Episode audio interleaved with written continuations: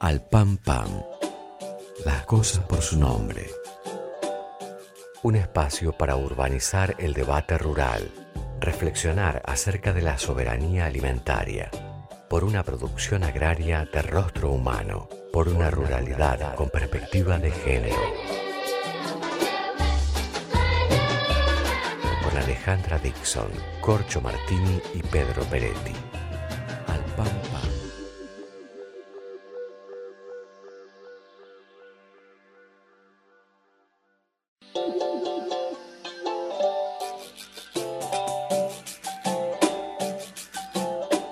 Bueno, buenas tardes, compañeras, compañeros, compañeres. Esto es Al Pan Pan, segundo programa por Viento del Sur, la radio del Patria. Estamos con la producción de Rita Cortés, la genia de Alejandro Basiliev, Mariana Ponce de León. Estamos con la coordinación general de Julia Bastanzo y con la operación de Felipe Basualdo y Diego Cisternas. Un placer estar acá hablando de estas cosas que, que nos parece que tienen que tener un lugar en el debate de cómo queremos, de cómo queremos vivir. Eh, ¿Cómo andan compañeros? Acá los saluda Alejandra Dixon, perdón que no me presenté. Acá estamos con Pedro Peretti y con Corcho Martini. ¿Cómo están? Hola, ¿qué tal? Buenas tardes. Bueno, bueno, quiero que me cuenten un poquito qué, qué temas van a tocar ustedes hoy. Eh, bueno, yo voy a hacer la continuidad del corcho, en realidad. Eh, voy a tratar de hablar de cómo se mide y cómo se analiza la agricultura en la Argentina y la producción de alimentos, eh, a partir de, los términos teóricos que nos fija el neoliberalismo agrario. Sí, yo voy a hablar cómo se forma el precio de los alimentos. Eh, teóricamente, que en la práctica diaria de la producción de alimentos y la comercialización no se cumple ninguna de esas pautas teóricas que nos indican cómo se forma el precio de los alimentos y las causas.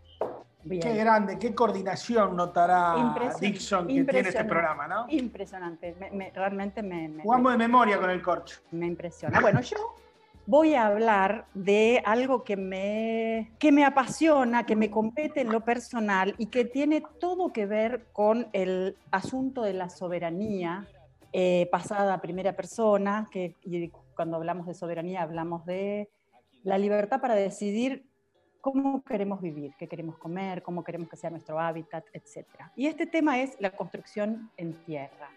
Y para eso tenemos una invitada genia, lujo, que es Natacha Ugón, que Natacha es docente de, de la Facultad de Arquitectura y Urbanismo de la UBA, es capacitadora en artes y oficios relacionados con la construcción en tierra, directora del Centro CIDART, que es el Centro de Capacitación, Investigación y diseño de arquitectura en tierra. Y además es abuela, lo que no es menor. Hola Natacha, ¿cómo estás? Hola, ¿cómo están todas y todos? Gracias por la invitación, compañeros. Un Acá placer. este, voy, a, voy a hablarles un poco de por qué está bueno construir con tierra. eh, y bueno, la respuesta a esa pregunta, gran parte está ligada con la soberanía, la independencia de un montón de cuestiones, inclusive hasta del sistema. Eh, tiene mucho que ver con la resiliencia también en estos tiempos y también eh, con la empatía con los otros, las otras Hermoso, y los otros. Y esto también con el planeta, ¿no? Claro que sí, claro que sí. Te propongo esto, les propongo, compañeros. Escuchemos un poquito de música para inspirarnos. Después yo les quiero contar un poquito con algo que tiene que ver con el manifiesto eh, de, por el derecho a construir con tierra. Y después de todo eso hablamos contigo. ¿Te parece, Nat? Perfecto, gracias Alejandra. Genial. Vamos a escuchar entonces un poquito de música.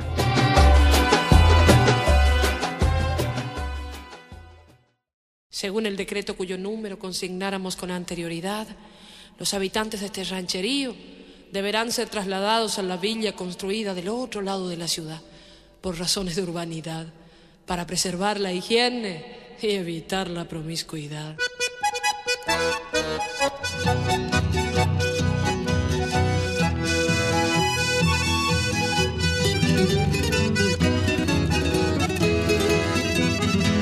Va, epa, doña Froilana, vengo por su mano santa a ver si nos da un remedio para curarnos el alma.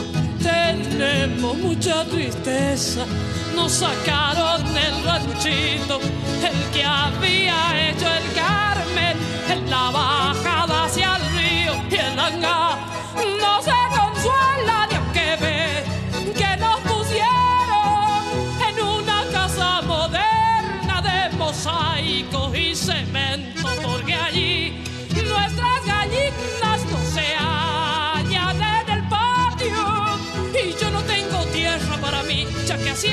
y no sé cómo vivir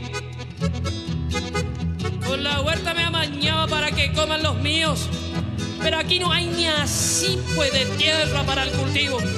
Tendrán más comodidad, dijo el que vino a sacarnos. El Carmen le había hecho tres lindas piezas al rancho. Y aquí no dan una sola, pero claro, no es de barro. Mejor me callo, te ama, mejor me callo. Al Carmen no le enseñaron, pero supo hacer el rancho no hubo vientos ni crecidas que le puedan hacer daño. Pero aquí mucho cemento, mucho zinc, mucho mosaico, tienda lleno se fijaron que de más pega el solazo. Por eso venimos tristes, por eso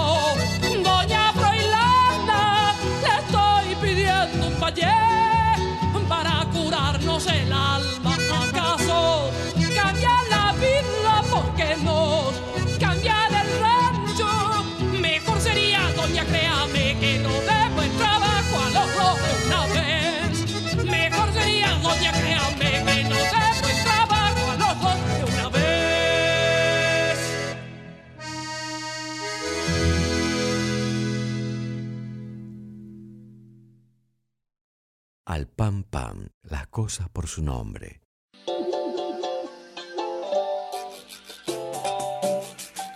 Bueno, temazo, ¿eh? De Teresa Parodi. Toda una declaración, ¿eh? Política, sociológica, humana. Impresionante. Escuché alguna vez que este tema se usa en no sé qué universidad de Holanda para hablar del tema del hábitat. Muy impresionante. Bueno, ¿sabían que desde hace 11 milenios la humanidad demuestra una sorprendente capacidad para construir con tierra cruda desde las sencillas instalación, habitaciones hasta palacios y ciudades enteras.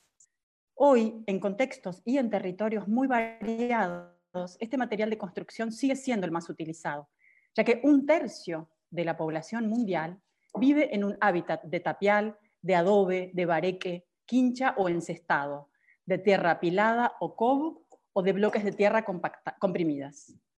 Humildes o monumentales, estas arquitecturas están presentes en 190 países. Demuestran una calidad de vida en lo cotidiano y de innovaciones técnicas que mezclan el saber hacer y la audacia, el arte y el virtuosismo.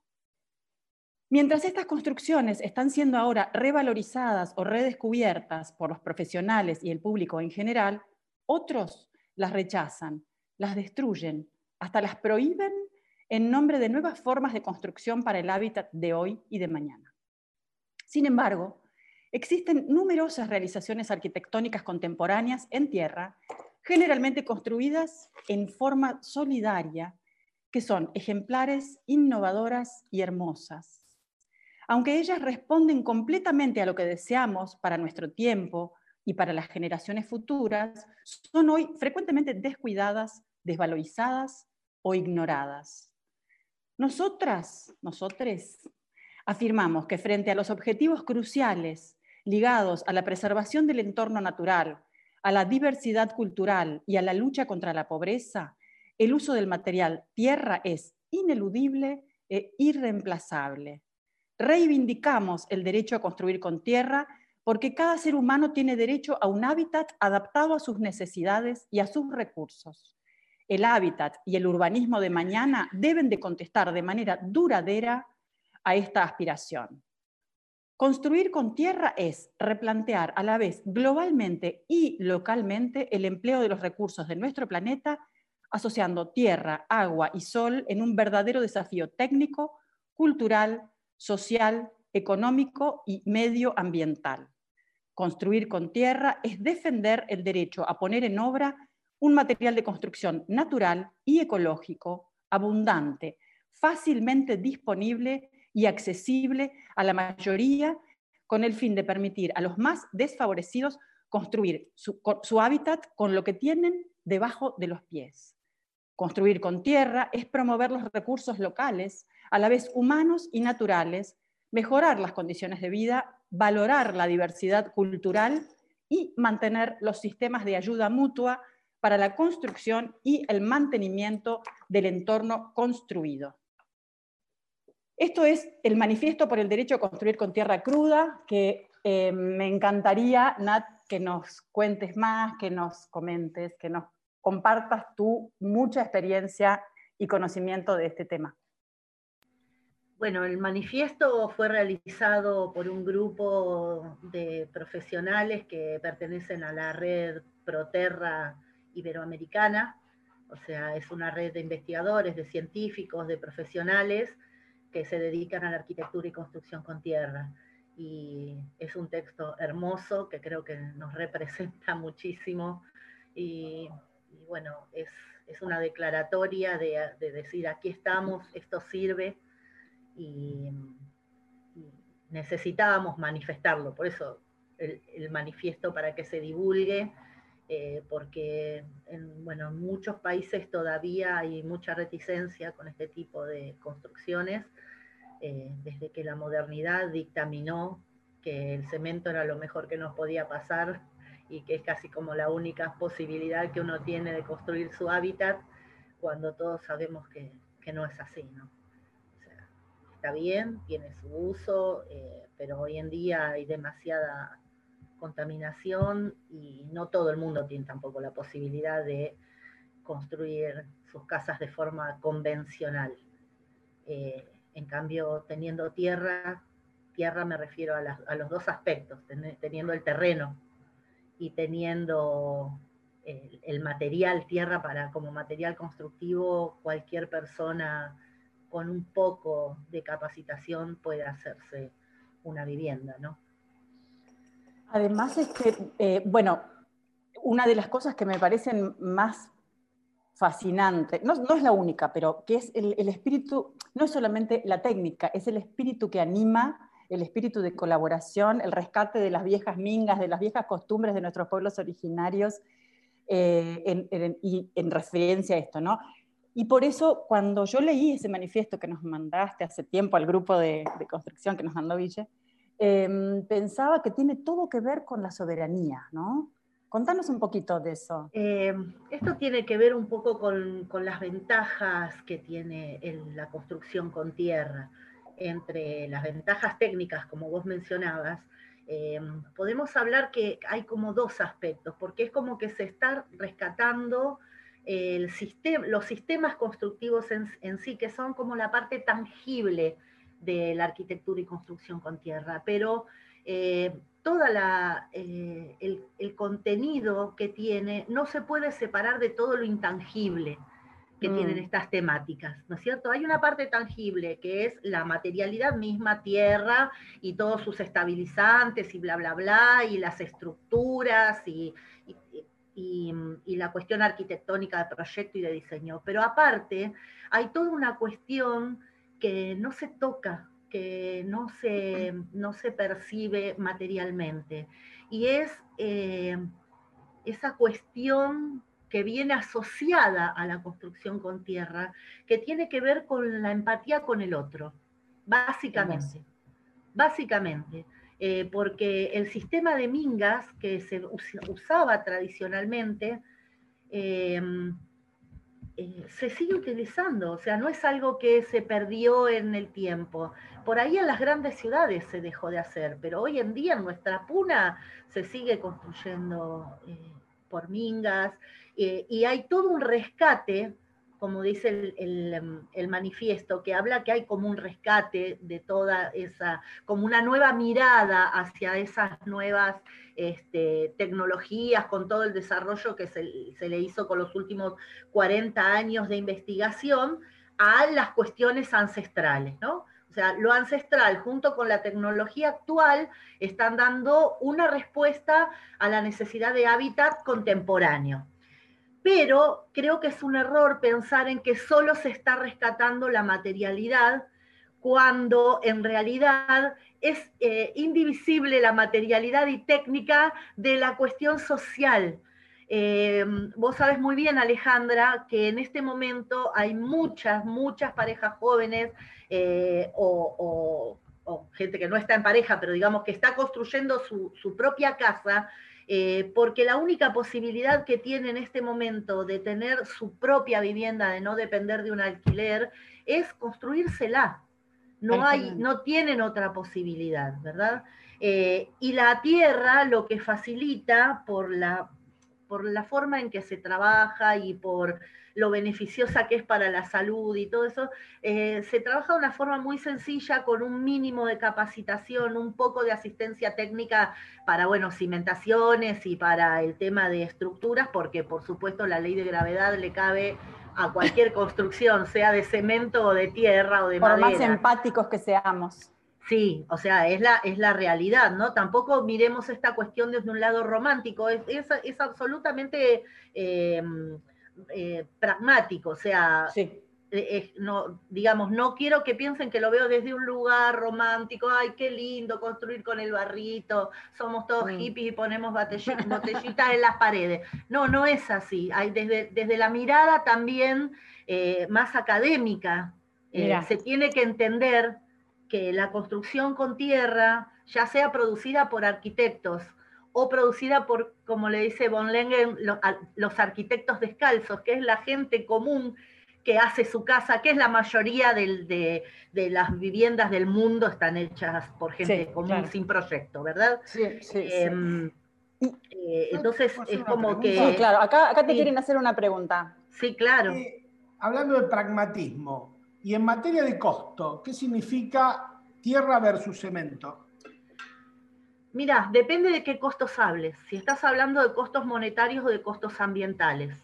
Si estamos hablando de costos ambientales, eh, estamos lejísimos, lejísimos, eh, superando al cemento eh, en cuanto a los beneficios. O sea, la producción, el ciclo de vida de los materiales, desde que se extrae de canteras hasta que termina el uso y tiene que reintegrarse a la naturaleza o terminar en un depósito de, basura, em, produce un gasto energético, deja una huella de carbono eh, que por supuesto no tiene pero nada de comparación la materialidad eh, y el elemento constructivo eh, hecho con cemento que algo hecho con tierra. están los costos, los costos monetarios también, y, eh, y, en eso, depende. De los, costos monetarios depende. Vos te podés hacer una casa muy sencilla, muy sencilla, que te puede salir muy, muy, muy económica que la podés hacer con puertas recicladas, con eh, aberturas hechas, con parabrisas reciclados, como para hacer, en vez de ventanas, eh, paños fijos. Pero, perdóname, sí. pero me refiero a la tierra específicamente. Eh, el material tierra. El material tierra lo tenés abajo de tus pies, o sea, haces un pozo, sacás la tierra y listo, no tiene costo. Pero hablemos de que el, material tierra no es lo único que lleva una construcción. Una construcción lleva estructuras, lleva cimientos, lleva ventanas, lleva puertas, lleva caños, ¿Los lleva cimientos también son hechos en tierra? No, los cimientos no se pueden hacer en tierra porque la tierra es un material que tiene límites como cualquier otro material. Y los límites de la tierra es que cuando se llena de agua se hace barro. Porque estamos hablando de tierra cruda para la construcción, no es tierra cocida como es el ladrillo, que también es de tierra, pero está cocido. Entonces tiene otras características. La tierra cruda, que se trabaja con distintas técnicas, hay muchas técnicas conocidas, Em, la más conocida de repente es el adobe o la quincha. Em, pero digamos que eh, tiene sus límites. Entonces no se puede exponer, por ejemplo, al agua que asciende por capilaridad en los cimientos. Eh, la tierra, la tierra, el suelo, tiene humedades eh, que no pueden llegar a los muros de tierra, ¿verdad? Entonces hay que hacer ahí unas cuestiones técnicas, una capa aislante que protege, con lo mismo que la construcción convencional, que hay que hacer una capa aislante de cerecita para que no te suba el agua de los cimientos a las paredes. digamos que eh, no es algo que, digamos, el límite que, tiene la tierra no es, no es algo que no se pueda salvar con, un poco de, conocimiento de cuál es la técnica adecuada para, hacerlo, ¿no? Eh, pero bueno, tiene, tiene también techos, tiene entonces, si vos te haces una casa de 200 metros cuadrados, con ventanas de doble vidriado hermético, puertas de cedro, pisos de, roble, y por supuesto que es una construcción cara. Ahora, si vos haces una casa sencilla, de adobes, de quincha, con un techito verde, eh, y te va a salir mucho más barato que, una construcción que te, que te dé las mismas prestaciones térmicas y de salud eh, te va a salir mucho más barato. O sea, vos una casa de ladrillo para que tenga algo de aislación térmica, que no tengas que vivir con el aire acondicionado prendido o la estufa, las estufas, varias, una casi en cada habitación, tenés que tener muros de 30 centímetros con cámara de aire, eh, en cambio, eh, con, la construcción con tierra podés tener este, muchísima mejor prestación térmica con, eh, con el mismo espesor de muro. Sí, me, consta porque en mi casita de bio ranchito en San Luis está ocurriendo eso.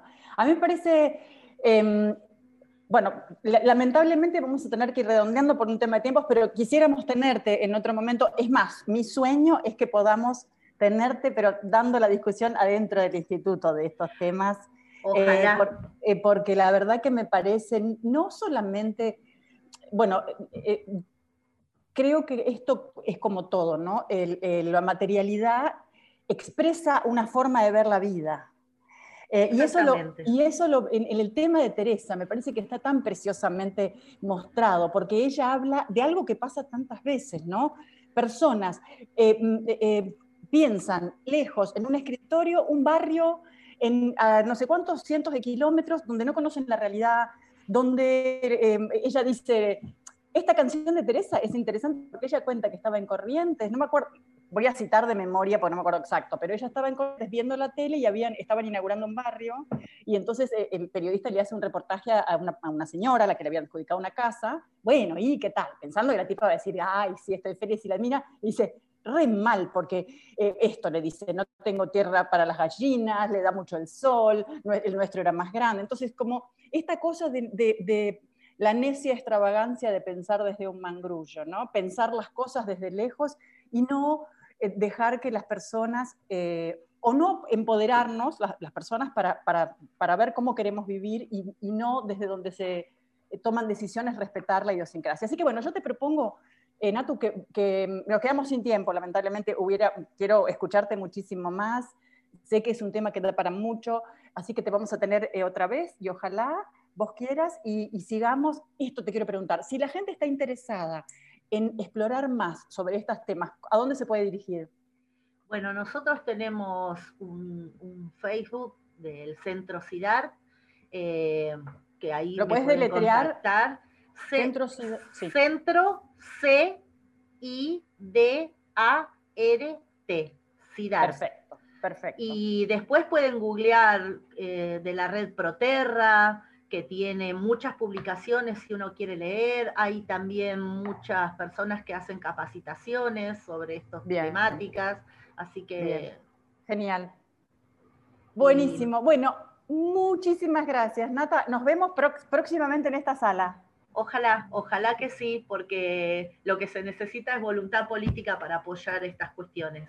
Estoy segura que, además se necesita también conocimiento, porque a veces no es, a veces no es falta de voluntad, es que no se conoce. Entonces, vamos por las dos cosas. Bueno, gracias, Ale por la invitación. Te despedimos. Un abrazo grande a todos. Te invitamos pronto. Gracias. Bueno, Entonces, em, bueno, me encanta este tema, no sé si notan, me apasiona y quiero seguir mucho con esto. Em, entonces, antes de darle la palabra a nuestro querido Corcho Martini, vamos a escuchar un poquito, que va a hablar de la formación del precio de los alimentos y todo lo que adelantó. Vamos a escuchar un poquito de música para inspirarnos.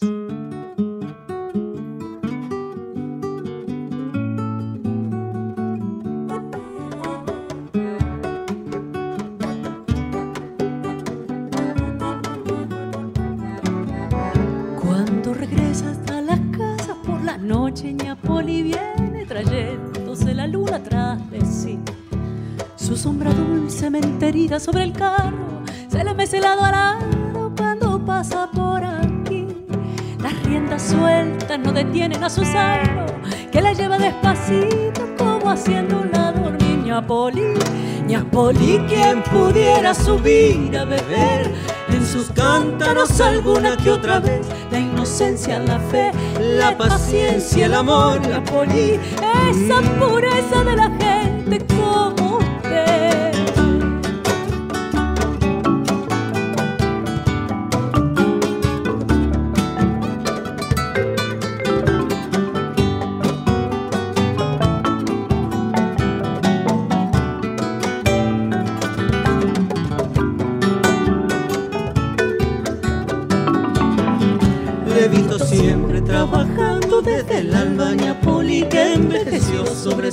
sin sentir. Como tallado sobre el cielo se recorta su perfil cuando ella pasa ofreciendo leche y miel. Y su cigarro desde lejos se me antoja una roja florerina que se quema sin querer. Poli, Poli, quien pudiera subir a beber y beber en sus cántaros sin fin,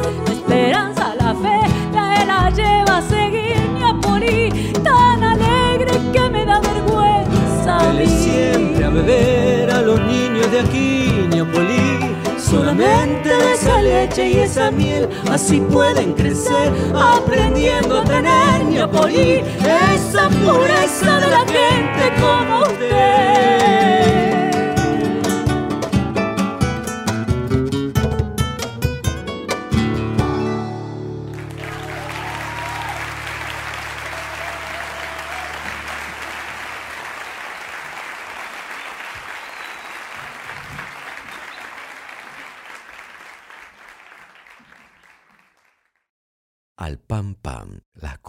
Su nombre, un espacio para urbanizar el debate rural.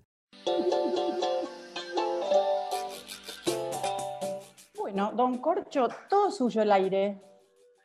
Todo mío el aire. Bueno, espero que me invites a tu casa de tierra en San Luis algún día. Ya, estás en la lista de los primeros invitados, me de los primeros invitados. Eh, no, el tema del pre, de la formación de precios de los alimentos es un tema absolutamente de actualidad, aunque es más viejo que la injusticia, porque eh, el tema de la formación de precios de alimentos es un tema que todo el día aparece. Hoy se publicó el incremento de precio mayorista del mes de febrero, 6,1, pero el, incremento en mayorista del 6,1 es del 8 de los alimentos. Entonces, preguntarnos cómo se forma el precio de los alimentos, preguntarnos quiénes son los formadores de los, quiénes son los formadores de precios responsables de, esta conformación. ¿Por qué suben los precios de los alimentos? ¿Cuáles son las causas de la inflación? Y tratar de ver cómo frenar eh, la especulación en el precio de los alimentos eh, desde políticas de Estado son temas complejos y que, bueno, hay que destrozarlos un poco como para explicarlo. durante todo el tiempo se nos, se nos dice, ah, bueno, la, formación del precio de alimentos eh, tiene una característica. En los alimentos hay una parte que es de producción de alimentos en el campo, en donde están los productores agropecuarios, que tienen el costo de la tierra, tienen el costo de los insumos, tienen las maquinarias, los empleados, bla, bla, bla, bla.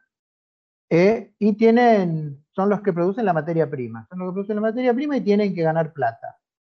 Después dice, bueno, pero hay esta materia prima tiene que industrializarse y entonces los industriales tienen que tomar eso que compran, pagar el flete, pagar los empleados, ponerle la renta empresaria y también eso va aumenta. Después está el tema de la distribución. El tema de la distribución, el que agarra lo que se produce en la industria, lo lleva hasta el lugar de comercialización y ahí se comercializa. Todo esto en un mercado perfecto, en donde la misma cantidad de productores, hay una cantidad de oferta ilimitada y una cantidad de demanda ilimitada, funcionaría hermoso, si no fuera porque en Argentina eh, hay muchísimo menos productores, industrializadores y comercializadores que consumidores de ingresos fijos. Consumidores de ingresos fijos, que son los que tienen sueldos fijos, son los estudiantes, que son eh, los jubilados, que son empleados públicos, son más de 30 millones de, personas que tienen ingresos fijos contra eh, un grupo de sectores concentrados, todos están concentrados, que fijan el precio de acuerdo a los que les conviene. Entonces a mí me gustaría hacer un poco una caracterización de, estos sectores que forman, que son los sectores productores originarios y transformadores y comercializadores. Y dar algunos datos para hacerlo un poco más divertido. Hoy Pedro compartió una cosa que yo había leído, pero que habla eh, que de las 32 millones de hectáreas que se producen en el, producen cereales, oleaginosas, producen materia prima, 22 millones están en manos de 545 grupos productivos. Tremendo. Yo tengo otro dato que es más general y que sale del censo, que de las 170 millones de hectáreas de agropecuaria en el país, 73 millones de hectáreas están concentradas en 4.000 dueños o que, utilizan. Entonces, ¿Pero quiénes son estos? Bueno, arranquemos una descripción somera y rápida, porque si no nos van a alcanzar los 15 minutos, los 10 minutos. Fondos de inversión. Los fondos de inversión son grandes propietarios agrícolas, gestores de fondos privados. Vos lo, agarras alguno, agarras Casenave, explota 800.000 hectáreas, maneja 13.500 hectáreas, por lo menos manejaba. Cresud Argentina con 400.000 hectáreas, Adeco Agropecuaria, Soros, eh, Pampa Capital, más de 200.000 hectáreas, y así podría seguir nombrando. Terratenientes extranjeros, que son un montón están ubicados en las zonas denominadas zonas de seguridad, regiones ubicadas así en las franjas que están cercanas a los, a los 150 kilómetros de frontera o de costas. Y tenemos, por ejemplo, American International Group, un millón y medio de hectáreas en Salta, Benetton, un grupo italiano, 900.000 hectáreas en Santa Cruz, GNCR SRL Estados Unidos, dueña de 600.000 hectáreas, Netis, Impianti, firma italiana, 418.000 hectáreas en La Rioja, y así seguiríamos. Oh. Pero vayamos a los terratenientes nacionales. Los terratenientes nacionales que tienen el 35%, el 32% de la superficie nacional, y hay 50 familias o grupos familiares de lo que se desprende, grupos económicos, que manejan 2.400.000 hectáreas. Entonces tenemos los Larreta, los Dajú, los Escalantes, los Avellaneda, los Pereira Iraola, los Anchorera, los Barraza, los Dugan, los Santa Marina, etcétera, etcétera, etcétera, que nos podríamos pasar la vida diciendo eh, cómo manejan. Todos esos sectores manejan más del 70% de la producción de la República Argentina. Entonces, esos sectores concentrados producen eso. Los que producen alimentos que llegan a, se, se accede directamente al consumo de los argentinos, son los productores de la agricultura familiar, los pequeños y medianos productores de la pampa húmeda, etcétera, que en el 15% de la tierra producen alimentos, los frescos, alimentos que se consumen. Eh, vale la pena decir que estos grandes terratenientes y productores no producen lo que comemos los argentinos, producen lo que le conviene producir porque tiene mayor renta, tirando para arriba el valor de la tierra, el valor de lo que se comercializa.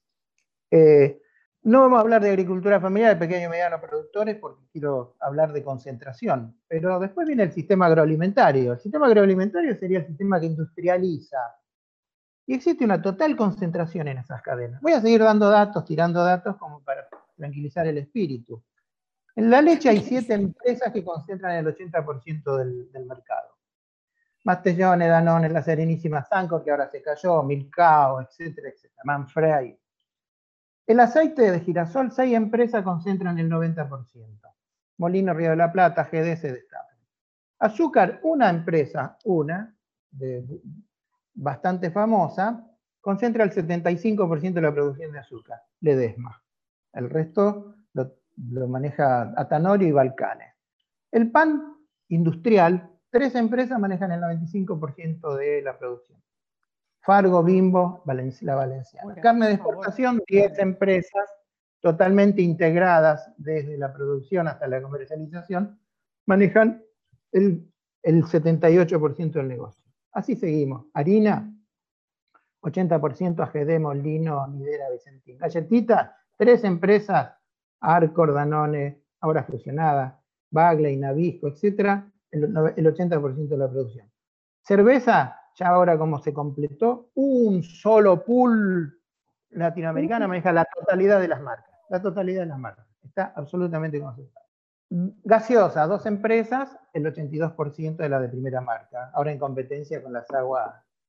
Pero bueno, como vemos, los que producen están concentrados, los que transforman están concentrados, los que distribuyen también responden a grandes empresas y a grandes cadenas de distribución que hacen que haya efecto, que haya, ejemplo famoso, yo ordeño una vaca en provincia de Buenos Aires, esa leche cruda sale, va a Sancor o a la Serenísima, a la zona de Rafaela, Sunchale viene y se vende en el almacén de la esquina a dos kilómetros donde se produjo, recorrió 700 kilómetros, en vez de tener una, una directa relación. Lo mismo con los tomates. Yo vivo en Abasto, a 7 kilómetros de La Plata. Producen tomate en plena producción de tomate, hay tomate tirado por todos lados por la falta de demanda. Ese tomate lo cargan, va al mercado central, vuelve a La Plata y Abasto, y en el supermercado vecino del que produce tomate se vende el tomate a 100 pesos el kilo cuando se lo pagan 15 pesos el productor o 200 pesos la caja. Qué eh, disparate. Y el otro sector ¿Qué es el sector de la comercialización? Bueno, todos lo conocemos, pero algunos datos nomás. Algunos pueden estar, es tan dinámico el proceso de concentración que algunos pueden estar atrasados. Pero todo el sistema de supermercadismo concentra el 60% de la comercialización de alimentos y bebidas que se produce en el país. Carrefour, con sus cadenas, controla el 29% del mercado, posee 482 almacenes, de los cuales 85 son hipermercados. Coto, de origen nacional, tiene el 20%, 110 sucursales, y así. Tenemos la Anónima, tenemos Walmart, tenemos Walmart, etc. Que esa es la característica de la producción de alimentos. ¿Cuánto llevo? ¿Cinco minutos? ¿Diez minutos? esa es la característica del que produce alimentos. Ahora, ¿por qué suben los precios? Suben los precios básicamente porque todos esos sectores eh, lo que hacen es fijar el precio de acuerdo a su conveniencia sobre un, un, sistema, una producción, que son los alimentos que la gente no puede dejar de comer. Entonces hay una gran capacidad de extracción de los ingresos de los sectores fijos hacia estos sectores a partir de producir alimentos que consumen la, que consumen la población. Argentina es un país agroexportador, por lo tanto es tomador de precios está sujeto a un problema de tipo mundial, que es que todo el sector de la comercialización de los alimentos está directamente relacionado al sistema financiero, al sistema financiero. Este sistema financiero lo que utiliza es gran dinero, gran parte de la materia prima de los alimentos como dinero, en base a contratos internacionales. Hoy, por ejemplo, si uno abre el diario, dice la soja cayó de 520 pesos a 512 pesos la tonelada. ¿Y por qué cayó? Porque los grandes inversores, los dueños de los contratos, decidieron tomar ganancia. Entonces tomaron ganancia, la soja cayó porque hubo más compradores. En Argentina repercute directamente como tomador de precio en dólares. Y voy a ir cerrando y me va, me va a quedar cortísimo me va a quedar cortísimo el tema porque es larguísimo. Muy, muy, muy, muy interesante. Muy, muy interesante y creo que es muy instructivo porque esa es la parte que no se debate del tema de los alimentos, centralmente. Ahora, ¿qué vinculación ves vos entre el productor primario y el precio final de los alimentos? Y es una vinculación que será de una participación del 10% del precio final del alimento. Eh, entre lo que se le paga al productor primario, hablando de alimentos directos, verduras, cosas, leche, y lo que se vende en góndola, hay 10 veces la diferencia. Si a un productor le pagan 5 eh, pesos, en leche no tanto, hay productos que están mucho más controlados, mucho más controlados por el, precio, tema de precios. Pero el tema de las verduras, entre lo que se le pagan al productor y lo que se vende en consumo después de la, transferencia ahí, de la, del transporte, hay hasta 10 veces de diferencia. Hoy la uva de 180 pesos en Mendoza se la pagan al productor 15 pesos el kilo. Impresionante, La verdad que estamos, eh, esto nos va a requerir muchos programas porque... sí. No, de verdad, es que son cosas que no, no eh, como, como bien decía Pedro, siempre están fuera del debate, ¿no? Entonces siempre estamos en la cáscara de todo y bueno, no, no conocemos lo que pasa y no podemos analizarlo, por lo tanto, y no podemos pelearla para que sea distinto. Vamos a seguir hablando de esto. Gracias, muchas gracias, impresionante la información. Entonces ahora, antes de darle el aire al señor Pedro Peretti, vamos a escuchar un poquito de música y después vamos a, vas a hablar de, ¿cómo, ¿cómo es el título? ¿Cómo medimos la agricultura? Vamos, Bueno, escuchemos un poquito de música, inspirémonos sutilmente en este mensaje musical. Para los cantores, para los coches.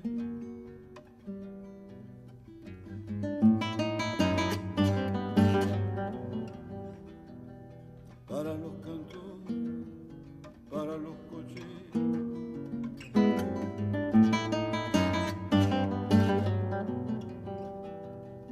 de 55 en la chacarera que mordiendo sueños nos roba la noche entera para los cantores, para los coches, para los quemadores que brotan en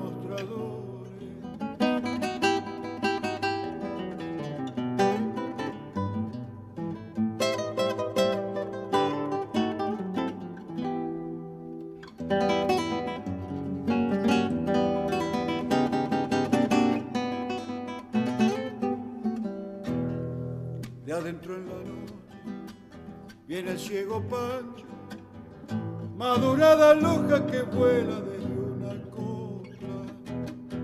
Que me nombre el vino que viene lento, que me nombre el hombre que está contento, que se saquen todo el dolor de adentro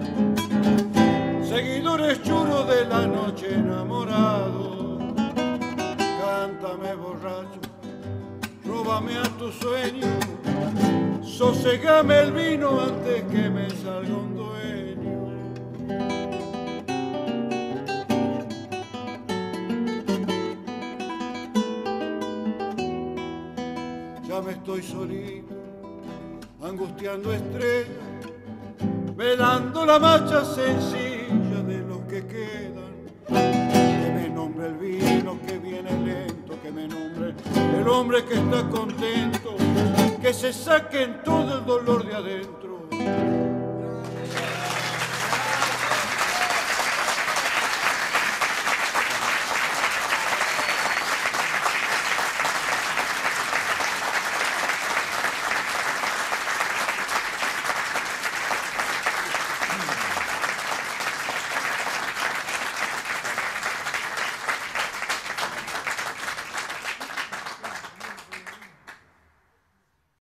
Al Pam Pam, las cosas por su nombre, un espacio para urbanizar el debate rural. Estábamos escuchando la chacarera del 55 de los hermanos Núñez en una versión increíble de Juan Falú y de Marcelo Mogileski, y eso nos da la inspiración sutil para escucharte. Bueno, muchísimas gracias. No, muy interesante lo, lo que planteó el corcho y a partir de, lo que plantea como devenir de la cuestión de los alimentos, es cómo se mide la agricultura eh, o cómo medimos la agricultura, cómo sabemos que un año agrícola fue exitoso, cómo sabemos que un modelo agrícola es exitoso, cuáles son las medidas que se toman desde el punto de vista teórico para determinar si un modelo es bueno, si es malo, si anduvo bien, si anduvo más o menos. Bueno, nosotros en nuestro país el debate sobre la cuestión agrícola está absolutamente dominado por el neoliberalismo agropecuario. Discutimos, debatimos, polemizamos, todo eh, de acuerdo a los términos teóricos que nos provee eh, el, el neoliberalismo. Entonces, para el neoliberalismo, el volumen es un valor absoluto. Todo se analiza de acuerdo al volumen. Ellos lo único que les preocupa es eso. Al neoliberalismo le gusta mucho hablar de volumen producido y comercializado, y poco y nada del tamaño de las explotaciones agropecuarias que hablaba recién el corcho. Y de la propiedad de la tierra ni hablar. Eso directamente lo esconden, lo soslaya, le da pudor mostrar lo grande que son. Observen los números que acaba de dar el corcho. Son impresionantes realmente impresionantes, ¿no es cierto? Entonces, eh, los que le da pudor y quieren pasar lo más desapercibido posible. Por eso el gran triunfo cultural de la oligarquía terrateniente argentina es invisibilizar el problema del latifundio y de la concentración. De allí aquella consigna que le dio tantos resultados desde el punto de vista político y cultural, todos somos el campo, el campo es uno solo, en donde no se diferenciaba nada. Esta es la forma de que no se note la concentración y le cuenten las costillas. La construcción del volumen, de qué manera se hace, cómo se hace y quién lo hace, es lo que define y caracteriza una política agropecuaria y la marca fuego. Esto significa que al volumen hay que preguntarle cosas, hay que indagarlo, hay que desagregarlo. No es lo mismo un volumen producido por un millón de productores agropecuarios que por un puñado de megas productores y, elaboradores de alimentos, como nos contaba el corcho recién. Es importante. Por eso es que hacemos tanto hincapié en crear un sistema de medición propio, autónomo, con un sentido productivo, con orientación social, que sea parte del campo nacional y popular. Y ahí nuestros intelectuales, nuestros estudiosos, están en falta, porque toman todos los términos teóricos ¿eh? que le da el neoliberalismo agrario. Y ahí tenemos que referenciarlo en lo que decía aquel pensador extraordinario, pensador peruano que fue José Carlos Mariategui, ni copia ni calco, creación heroica. Eso es lo que necesitamos, que también tiene que ver con lo que planteaba la compañera por la construcción de tierra. Fíjense qué entrelazados están los tres temas de hoy. La tierra, donde se producen los alimentos y se crean las casas, ¿eh? El corcho con la concentración de esa tierra y nosotros tratando de plantear por qué se invisibiliza el problema de la tierra. Este es un programa, como se darán cuenta los queridos oyentes de la Radio del Patria, absolutamente planificado, no sovietizado. Entiéndase bien. Es un problema de planificación nacional y popular no soviética, para tratar de que Pichetto se quede tranquilo. Pero además, le quiero decir que el volumen a secas así es un vocablo que fascina a los analistas agropecuarios neoliberales. Ellos están fascinados, tanto sea nacionales o extranjeros, el volumen eh, les genera un orgasmo que tiene mucho que ver con el tema de sus cuentas bancarias. Es muy importante porque los responsables de las grandes compañías exportadoras de grano, más volumen significa más cereal, más actividad bursátil, más negocios, más rentabilidad. Para ello el volumen es un término de análisis absoluto. Por sí solo el, lo dice todo. El tamaño sí importa. Poco importa si ese volumen lo hace uno, cien mil o un millón de productores. Es lo mismo. Lo importante es que haya mucho, más hay, más comisión en cobra. ¿Decías, Corcho?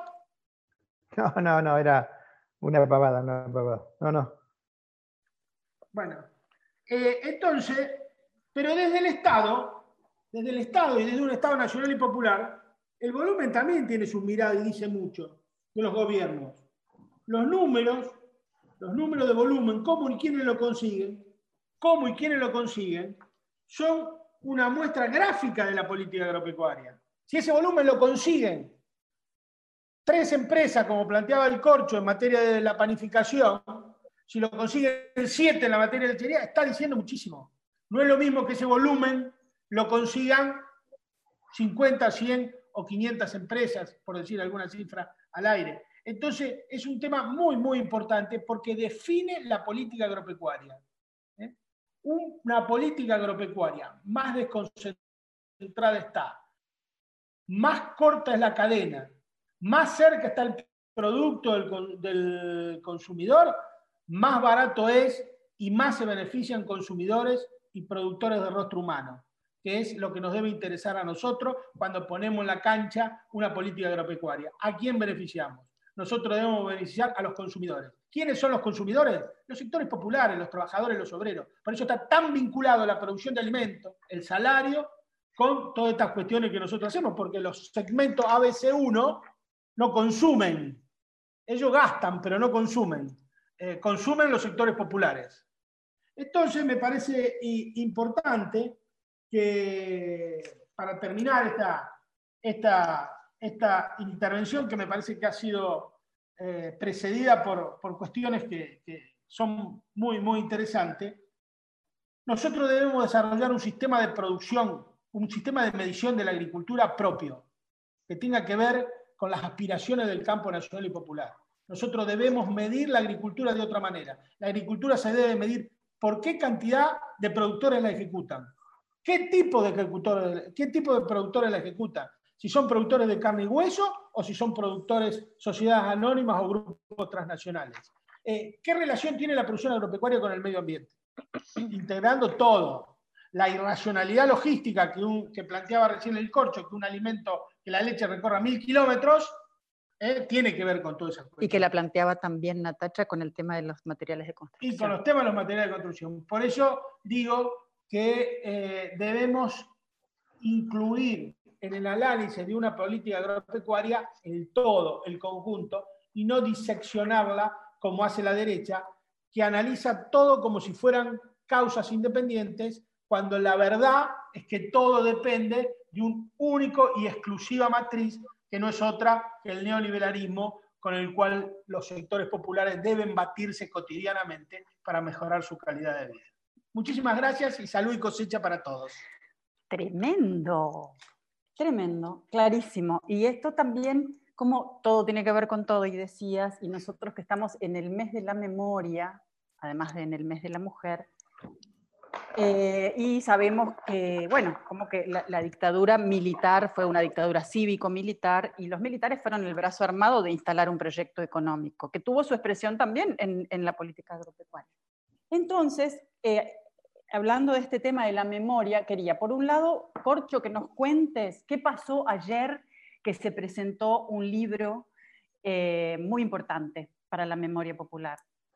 Bueno, el colectivo de expresos políticos de Coronda, somos más de 100 que trabajamos, eh, entre todos escribimos un libro que tiene treinta y pico capítulos que relata y desnuda todo lo que fue la situación de la cárcel de Coronda entre el año 74 y en el año, hasta que, se, hasta que se, se, vació, que fue en el año 79, y que marca muy claramente cuál fue la política de exterminio de, que implementó la dictadura militar. Es un libro que se reimprimió, se ayornó, tiene, llevamos los 10.000 ejemplares, fue traducido al francés, se está distribuyendo en Suiza, en Francia, eh, con muy buen suceso, y bueno, se presentó en realidad con la presencia de, varios destacados miembros de, los relacionados a derechos humanos eh, y sobre todo con una novedad, trae la cuestión del, juicio que el colectivo de presos iniciamos a los comandantes de la cárcel de, de la cárcel de Coronda, comandante de Gendarmería, y que después de 34 años de seguir el juicio logramos que fueron condenados por el por crímenes de lesa humanidad, por la muerte de seis compañeros que fueron en... Y por, como dice, como dice la sentencia, por, eh, por torturas sistemáticas sobre la totalidad de los presos. Bueno, recuperar la memoria, eh, mantener la memoria eh, en, una, en, una, época en la, como la que vivimos y en entrando en la semana de la memoria, la semana que viene seguramente trataremos más este tema, porque entre otras cosas, en la cárcel de Coronda hubo centenares de personas, de militantes, de trabajadores, de trabajadores que venían del sector rural, campesinos, campesinas de las ligas agrarias, eh, que bueno, sufrieron en carne propia simplemente el hecho de querer seguir viviendo en su tierra y recibir una retribución justa y, con ideales de producción como lo que acaba de, cerrar su discurso Pedro. Así que, bueno, muy contento por esto eh, y seguiremos, creo que la semana que viene ya metidos de lleno en la, Semana de la Memoria. Así es, es muy, yo estuve como pispeando alguna cosita que salió y es muy emocionante, conmueve mucho todas las, toda la resiliencia y la imaginación al servicio de, no permitir que, se les destruyera el alma, ¿no? Muy hermosas iniciativas hubo, pero deliciosas y muy emocionantes. Em, siempre recuerdo una, cosa que decía Carl Gustav Jung, este, un, eh, médico suizo, y decía que el ser humano está preparado para atravesar el dolor más grande siempre que comprende el sentido de lo que le sucede. Y yo siento que eso en, lugares como Coronda fue muy real, ¿no? La fortaleza y la claridad de los compañeros que, em, no solo se, esmeraron en sobrevivir, compartieron poesía, hicieron, imaginaron modos de comunicación, eh, no permitieron eso, me parece, la verdad, mis mayores respetos y ojalá podamos seguir, este, nos pueda seguir contando más de esto en otros el secreto, está, el secreto está en la importancia de la vida colectiva. De la, resistencia colectiva es, indestructible y bueno, no hay manera de que... Yo quiero cerrar con un pedacito de una, una frase de la, unas frases de la solapa, que lo que escribió uno de los 100 compañeros que escribieron. Dice, mis afectos más queridos, mis complicidades más grandes, mis cambios en mi forma de ser, en superar mis propios defectos en cuestiones individuales tiene que ver con esta vivencia colectiva. Cuando se ha transitado en el límite, realmente en el límite entre la vida y la muerte, donde uno ha vivido este tipo de situaciones, uno se convence realmente que lo único que lo mantiene vivo es la fuerza de la vida colectiva, la fuerza de lo cotidiano, la fuerza de los compañeros, el funcionamiento en grupo, el defenderse mutualmente. Es el, el héroe colectivo. El héroe colectivo. Y también en, nosotros, que ya lo hemos dicho, pero nunca, nunca, nunca está de más repetirlo, qué, qué fundamental que fue, por lo menos para, para, sobrevivientes, para familiares, como es mi caso, em, y para toda la sociedad, porque esto, los desaparecidos nos faltan a todos y la represión este, fue sobre todos y sobre todas y sobre todes. Eh, qué fundamental que hayamos tenido un gobierno que haya tomado la política de derechos humanos como una política de Estado, que te permitió a vos, Corcho, declara que no, me permitió a mí después de 43 años ser escuchada oficialmente por el Estado, eso también eh, siempre traigo a colación que, por ejemplo, no, no, sé ahora exacto, pero hasta hace muy poco tiempo, el único eh, juicio que se sustanciaba por los crímenes del franquismo ocurre en Argentina. Eh, y eso, la verdad, no sé si nos tiene que poner tristes por un lado, pero también muy orgullosos, ¿no? Eh, así que bueno, nada, gracias Corcho, gracias por compartir eso y, te y, nada, queremos saber, acá hay gente que está preguntando dónde se puede conseguir el libro, así que después estaría bueno que nos pases esa información. Eh, o ahora, en verdad. Se distribuye entre los militantes y yo tengo, yo tengo. Buenísimo, entonces después vamos a pasar esa información. Muy bueno, Corcho, felicitaciones. ¿eh? Hermoso, hermosísimo. Hablando entonces del vínculo entre la memoria, como la soberanía, la naturaleza, lo agrario, quería contarles que em, los organismos de derechos humanos este, han hecho una convocatoria que me parece preciosa, que se llama Plantamos Memoria. Y dicen así, a 45 años del golpe genocida, los organismos de derechos humanos abajo firmantes convocamos a la sociedad, instituciones y organizaciones de la sociedad civil a sumarse a la campaña Plantamos Memoria. Este 24 de marzo sembremos 30.000 árboles por nuestros 30.000 compañeros detenidos, desaparecidos y por el futuro. En el marco de una pandemia que nos impide realizar concentraciones de gente, queremos que el recuerdo de nuestros desaparecidos trascienda las redes sociales. En este sentido, pensamos en pequeñas acciones cuidadas para poner la memoria en acción. Pueden ser actividades públicas organizadas entre vecinos, integrantes de un club, escuela, sindicato, organizaciones de la sociedad civil e instituciones, siempre cumpliendo con los protocolos que el DISPO impone. Pero también les invitamos a plantar memoria en el ámbito privado, en la maceta de un balcón, ventana, en el jardín, en la vereda de sus casas, la memoria, igual que la semilla, viene cargada de futuro. Contiene toda la información genética para poder llegar a ser el árbol que late en su destino. En tiempos de incendios, deforestación y cambio climático, invitamos a plantar vida como un acto de memoria y de futuro, porque el recuerdo de cada compañera y cada compañero detenido desaparecido trae consigo el legado de lucha por un país más justo y solidario. En el mes de la memoria, sumate a esta iniciativa.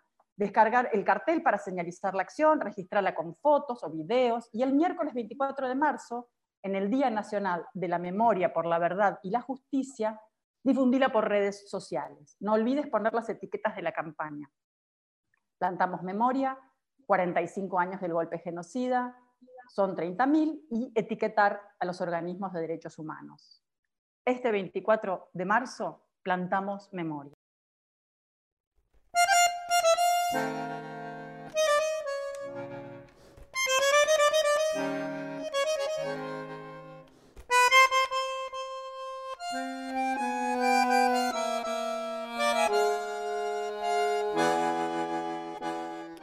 Bueno, nos estamos yendo, pero volveremos.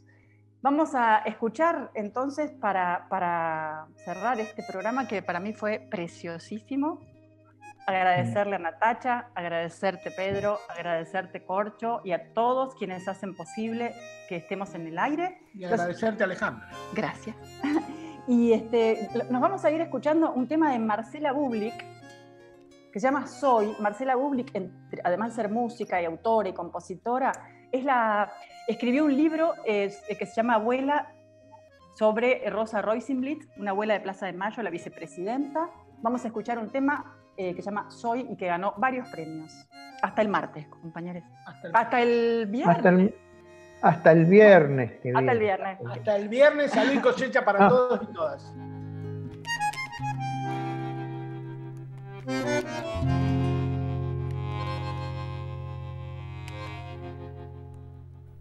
Soy el mate, soy la brisa, soy el sol de la mañana. Busco el árbol, busco el río y el motivo de esta sed. Por mi pecho rueda un sueño y un murmullo sin palabras que me acuna desde lejos, sin espejos de papel. Esta puerta que me llama, necesito atravesarla. Sé que hay alguien que me espera, sé que siempre me buscó, que tiene aquella respuesta que enciende luz en la sombra. El latido y la memoria corazonan la razón.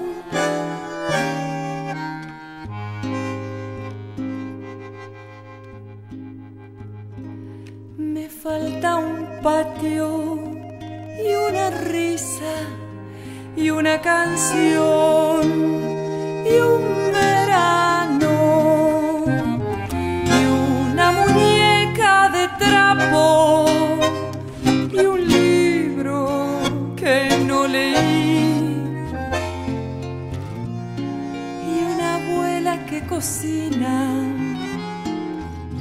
sopa de estrellas y vino mientras perfuma la mesa con naranjas y jazmín.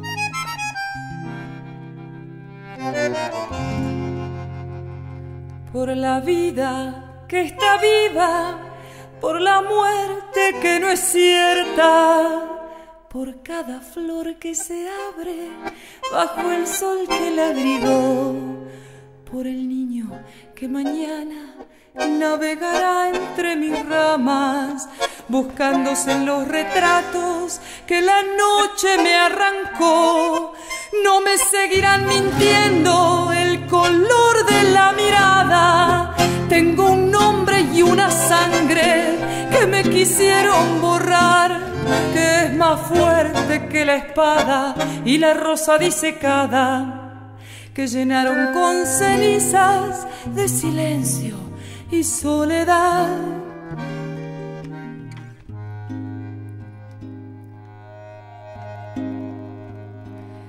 Y hay un patio y una risa y una canción una muñeca de trapo y un libro que no leí. Y una abuela que cocina sopa de estrellas y vino. Mientras perfuma la mesa con naranjas y con ese pecho de fuego encendido en red de amores, con esos brazos de hierro que nadie pudo partir.